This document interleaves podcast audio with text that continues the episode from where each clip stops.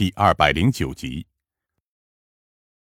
疯子点了点头，这也和我所想的一样。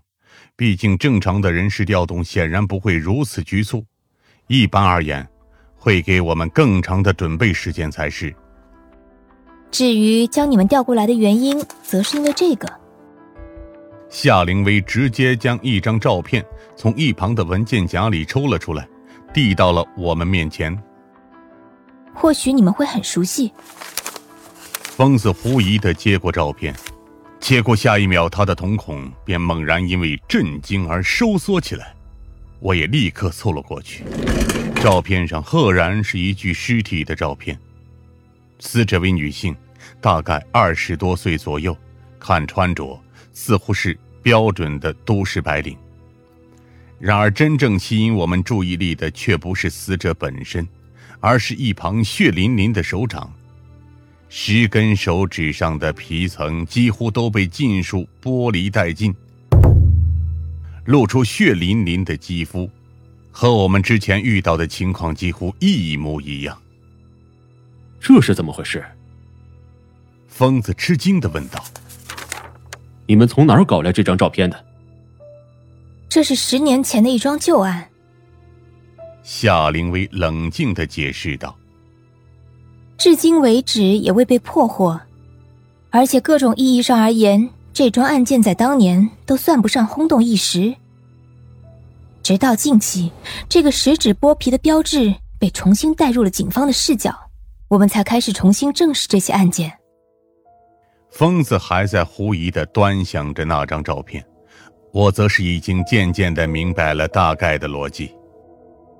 因为我们之前两次破获的重大案件中。都有这个标志的影子，所以才会将我们召集过来，是这样吗？夏灵薇没有直接回答我的问题。这只是一部分原因而已，更多的则是因为你和郑队长确实表现出了极为出色的调查能力，这才会将重任交于你们。那么，回到你们一开始的问题上来。夏灵薇站起身来，走到了桌子之后。什么是绝密组？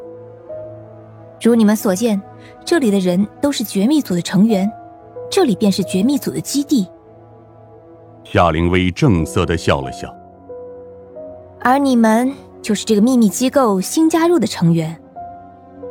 绝密组，我这辈子都没想过有朝一日，我竟然会和叫这种名字的组织扯上关系。而且更没想到，叫做“绝密组”的组织，看上去和“绝密”两个字似乎并不沾边儿。仿佛是看穿了我的想法，夏灵薇最后也放弃了装正经，而是坐下来叹了口气：“ 好吧，只是名字听上去级别很高而已，但实际上，我们只是一个用来专门调查某系列案件的办公室而已。”是这张照片上的案件吗？不，那个虽然还处于悬案状态，但是当年大多数卷宗已经很难找到了。再者，花费这么大的时间和精力去调查一桩陈年旧案，这也不符合我们的初衷。一直在一旁没有说话的向成基，这时候才插上了话。但是我们最终调查的结果，应该也能解开这桩案件的疑云了。所以，我们实际上的工作。就是围绕着这一系列的食指剥皮案运作的。穆青则是在一边言之凿凿的来回踱步。一般而言，会采用这种极端手段来破坏尸体的案犯，都是有着不健全的人格或者某种特殊癖好的存在。就比如曾经的大脑钻孔案，当时的犯人就钟情于在受害者的额头上用电钻钻孔，并且以此为乐。我记得那桩案件。当年在省城几乎一度让人们晚上不敢独自出门，只不过当时的我才刚刚入学，对这桩案件的细节了解并不多。说到这里，疯子也像是回忆起了什么一样。我也听说过一起致残案，据说那个犯人相当喜欢用各种各样的残忍手段将自己的受害者弄成终身残疾，只是因为。他自己本身也是残疾人而已。这些都是个例。”夏灵薇说道。但是食指剥皮系列案件本身就十分离奇。最简单的例子就是之前的两起连环大案，竟然都出现了这类要素。这话让我瞬间警惕了起来。你是说，那其中可能还有其他案犯的插足吗？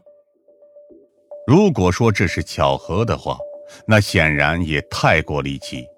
而且，如果真的能辨别第三者插足的可能性，那么甚至于我们至今为止的成果都得推翻重来。夏灵薇凝重的点了点头。嗯，尽管现在还不能直接得出结论，但你的分析实际上是最贴合逻辑的那个。我自己也是从 Z 城回来之后，就开始因为好奇而翻阅以前的相关卷宗，最终的成果就是这张照片。向成基补充道：“而且，也是因为这个原因。”上面才成立了绝密组，用以专门调查这一系列的案情因果。二位被邀请过来，也是出于这个原因。